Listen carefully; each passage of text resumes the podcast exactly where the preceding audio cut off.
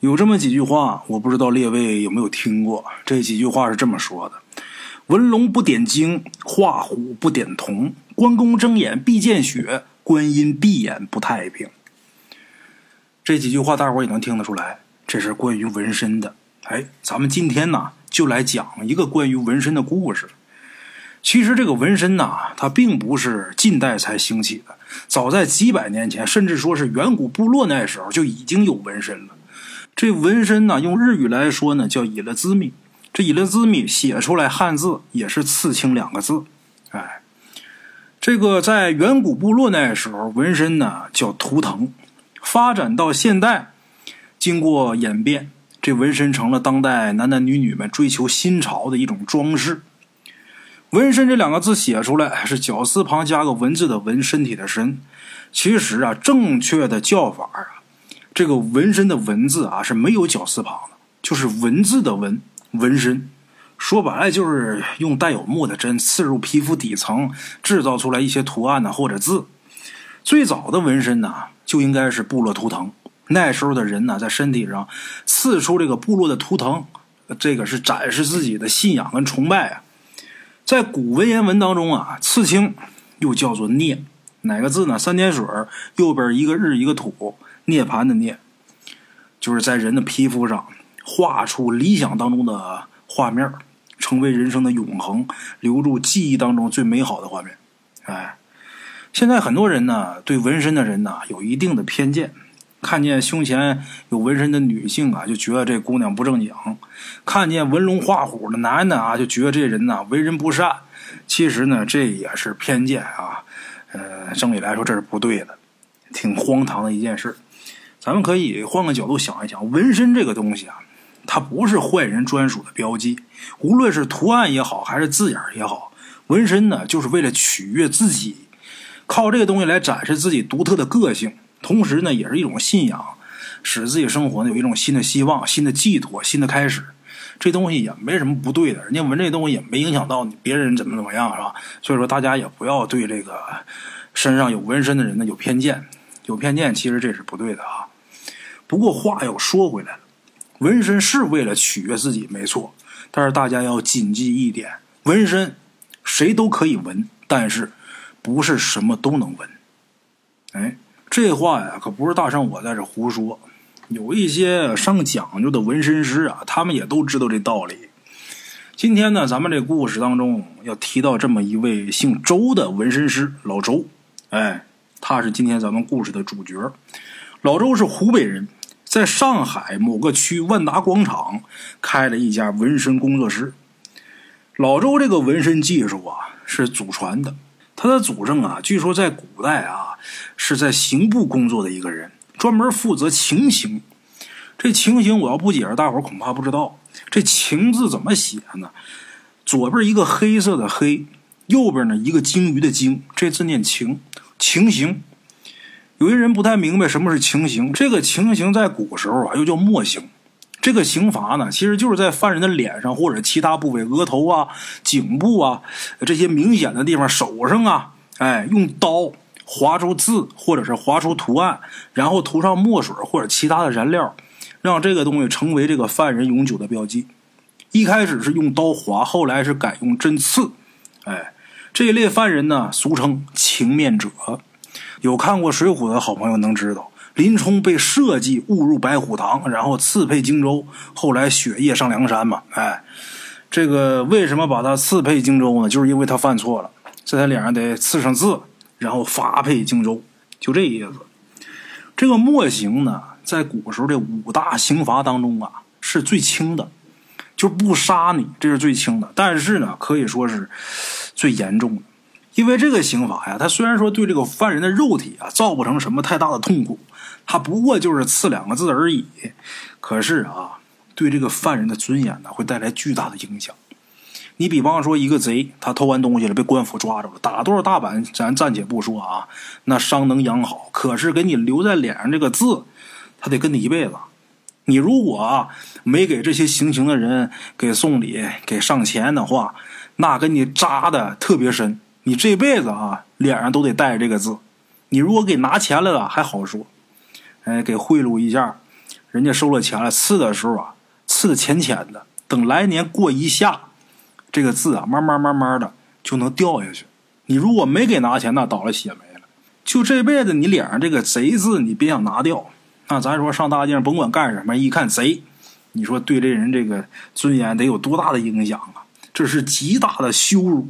哎，这就是咱们说的情形莫行。老周他们家祖上就是负责这一块的。不过晚清的时候呢，老周的祖上啊就已经离开官面了，不在官面上混了。但是他们家这技术并没有遗失。一代一代的传承发展，到了现代，老周再结合新时代的思想，自己有祖上传下来的这门技术，他就成了一名非常有名的纹身师。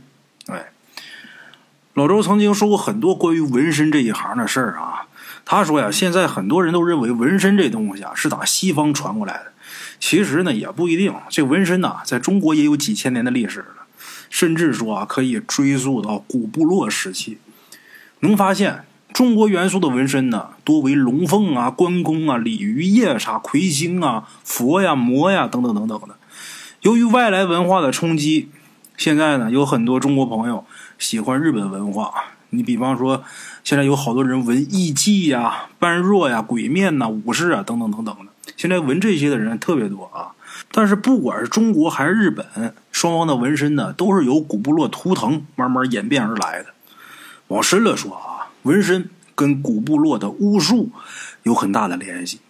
古部落的人呐，认为刺在身上的这个图腾，通过巫术可以达到辟邪驱恶的作用，甚至说完成某种祭祀仪式之后啊，可以请神上身。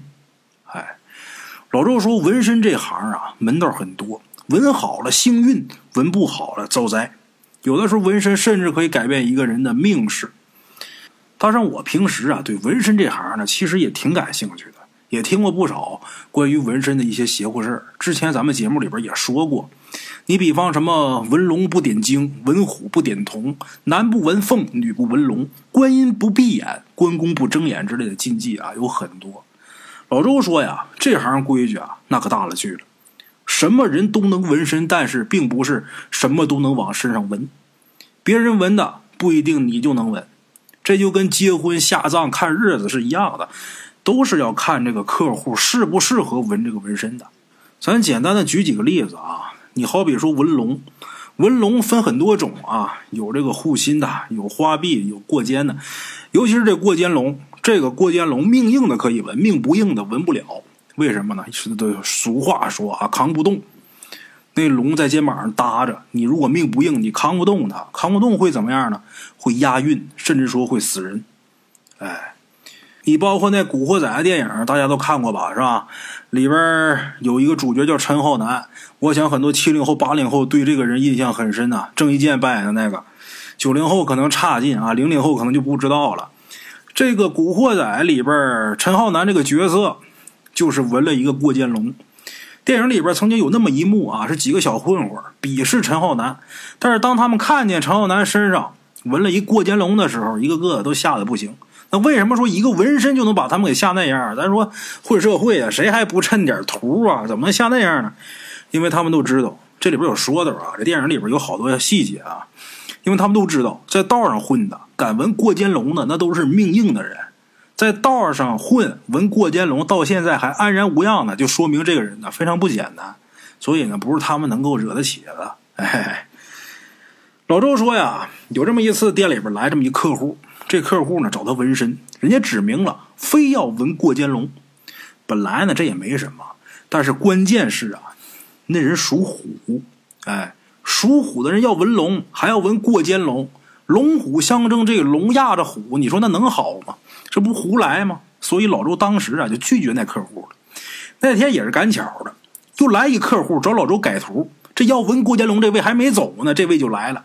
改图就是把原先那图案呢啊给稍微的改一下。好巧不巧的，来改图这个客户啊，他纹的就是过肩龙，而且这条过肩龙还是在老周这纹的。哎，这次呢，这位想在这个龙头上加几根须子，因为这样看起来显得更好看一点。那个之前就要纹过肩龙那位啊，一看见这个来改图，这个他就不乐意了，他就问老周什么意思？别人能纹，为什么我就不能纹呢？那意思就是我自己命没别人硬呗。本来啊，就是一个纹身的小事但是这客户啊，非觉着老周看不起他，凭什么给他纹不给我纹呢？就非让这老周啊给他纹个过肩龙。老周也知道这客户啊，就是想争口气。他今天就算不给他纹，他也得找别人纹去。与其这钱让别人赚呢，还不如我赚。行，你不是非要纹吗？那我就给你纹吧。这老周啊，他也算是负责，在给这客户纹之前，把这些不好的事都告诉他。那客户还是坚持要纹。哎，老周想，那就纹吧。纹完之后还免费的，在这人这小腿上啊，又赠送了一个长枪的一个纹身图案。哎，长枪，刀枪剑戟那个枪，这枪可不简单啊！大伙都知道这十八罗汉吧？十八罗汉和十八般兵刃，这十八罗汉用的就是十八般兵刃。这个其中的长枪是降龙罗汉的武器。哎，老周。他说：“这客户是属虎的，龙虎相冲，他要非要纹一个过肩龙，肯定是扛不住的，所以只能纹一个长枪，代表降龙罗汉，哎，来震一下这过肩龙，这样也算是皆大欢喜了。这事做的也算是挺负责了。可是万万没想到，那客户纹完过肩龙没多长时间，就找别的纹身师把这龙的眼睛给点上了。这点龙眼睛不是闹着玩的。”你要正常拿纹身那墨点呢，还可以。他用朱砂墨点的。哎，人们常说啊，这眼睛是心灵的窗口。无论是人还是动物，这眼睛代表神韵。就把这个眼睛要是点了，明明一个图案，感觉就是活了。而且这图案啊是在你身上的，你是有血有肉的，这就是一条活龙了。就跟这个佛家常说这开光差不多，哎，这意思。这个人明摆就是作死，这还不算完，这客户还觉得啊，我这条腿上纹了一杆长枪，我这条腿上光秃秃的啥也没有，不好看。自己呢又找别的纹身师纹了一柄长刀，这长刀跟这长枪互相呼应啊。但是他可不知道啊，这长刀那是伏虎罗汉的武器呀，他的兵刃呢。咱说这位本来就属虎，这下可行了。龙眉降住，把自己属相给镇住了。结果这人呢，没过多长时间，喝完酒之后出车祸死了。哎，这是老周说的一件事还有这么一件事前几年这个《悟空传》火的时候啊，有好多客户找老周，让他给纹关于跟西游题材有关的纹身。大多数客户纹的都是孙悟空啊、猪八戒，但是偏偏就有那个剑走偏锋的人找老周。让老周给他纹个唐僧，哎，这位也真能耐，人家自己带的图稿，图上的这唐僧啊，也不是咱们认知里的那唐僧，这是暗黑系的。这唐僧的脸上呢，一边是光明佛像，一边是黑暗佛像，这图啊很炫。据那个客户他自己说，这图稿是他专门找美术生给画的，还花了不少钱呢。哎，老周当时就觉得呀，纹唐僧不合适。先不说你这个双生佛像怎么样，咱知道唐僧啊，那是经历了九九八十一难的苦命人，那苦的不能再苦了。纹唐僧一点好的寓意都没有，这是给自己找不自在。但是那个客户强烈要求老周给他纹，不纹就说老周这技术不行，找别人纹去。老周也想挣这个钱，你要是非得愿意纹，那你就纹呗，谁跟钱过不去啊，是吧？来吧，纹唐僧倒是没什么性命之忧，只不过这日子会过得坎坷一点，路途不顺，这是肯定的。那既然你非得要纹，那就纹。我跟你说完，你要是确定你还要纹，那咱就纹呗，是不是？反正倒霉的不是我，把这个给纹上了。结果呢，老周说呀，给那人纹完唐僧没过多长时间，那人又来找他，让老周给改图。那改什么图呢？随便改。这小子说：“你改成王八都行，反正这图啊，我是不能再背着。”老周当时就乐了：“你这无缘无故干嘛非得改图啊？当初纹的时候，不觉得挺好的吗？”那人告诉老周啊：“自打他纹了这唐僧之后啊，自己就没好过，天天倒霉，吃馒头能噎着，喝水能呛着，开车的时候被人家碰瓷儿。前几天自己的未婚妻还在婚房里边出轨了。哎呀！”他知道之后啊，当时这脑门子一热，差点闹出命案来。后边老周啊，就把之前给那人纹的唐僧呢给改了。不过因为他这个画幅太大啊，所以呢，只能是尽量的给改美观一点，保证不了品质啊。不过好在那人呢，从打那以后呢，也没再来找过老周的麻烦。哎，还有一个是关于这个关公睁眼的故事，这事儿倒是挺邪乎的啊。是真是假呢？咱们列位啊，就当故事听得了。老周说呀，他曾经接过这么一个单，是一个改图的单。来的这人呢，是混社会的，在一个会所里边啊，给人家看场子。他来之前，这后背上这纹身的图案呢，是一个满背的“关公夜读春秋”。那人找着老周之后啊，就跟老周说自己后背这纹身不对劲儿。他明明纹的是闭眼的关公，可是他每一次洗完澡之后啊，这闭眼关公的眼睛啊，好像都睁开一点到他来找老周这时候，关公这眼睛啊，已经快睁开一半了。而且这关公每一次睁眼。就眼睛每抬高一点，他都会倒霉一次，甚至说有一次啊，他差点丧命。老周刚开始以为对方啊是坏事做多了产生幻觉了，像他这种人呢，这手里边也不知道犯了多少个丧良心的事老周呢也不愿意跟他缠脸，就安慰对方就说呀，这可能是温度上升之后引起的纹身局部变化，很正常，你不用大惊小怪的。对方一听老周这么说呀，有点不乐意。甚至说还威胁老周，老周就没办法说，那你先去洗个热水澡吧，出来之后看看这关公到底是怎么睁的眼呢？让对方去洗澡去，对方有点胆怯，但是老周说我不亲眼看见变化，我也不知道该怎么弄啊，我也无从下手啊。对方无奈只能是照做呀，洗个热水澡，洗完澡之后过来，老周发现他后背的这关公图啊。竟然真的有睁眼的迹象，就可以很明显的看到关公的这个眼睛啊，双眼泛红。仔细看，这眼睛真的就快要完全睁开了。那这事儿得怎么跟他解释呢？老周跟他说呀，这个纹身的时候啊，如果说这纹身针呐扎的太深，或者是注入了太多的色料，就会造成一部分的色料啊在皮肤下边囤积。哎，这样的纹身呢，里边的色料会随着时间的推移，在皮肤当中慢慢的扩散。尤其是当这个温度过高，人体的皮肤它处在一个高度的放松状态，这样就很容易使这个图像模糊，甚至说这个图像啊，纹身图案会有小幅度的改变。这很可能就是造成这关公睁眼的原因。对方听老周这么说啊，虽然不是特别信服。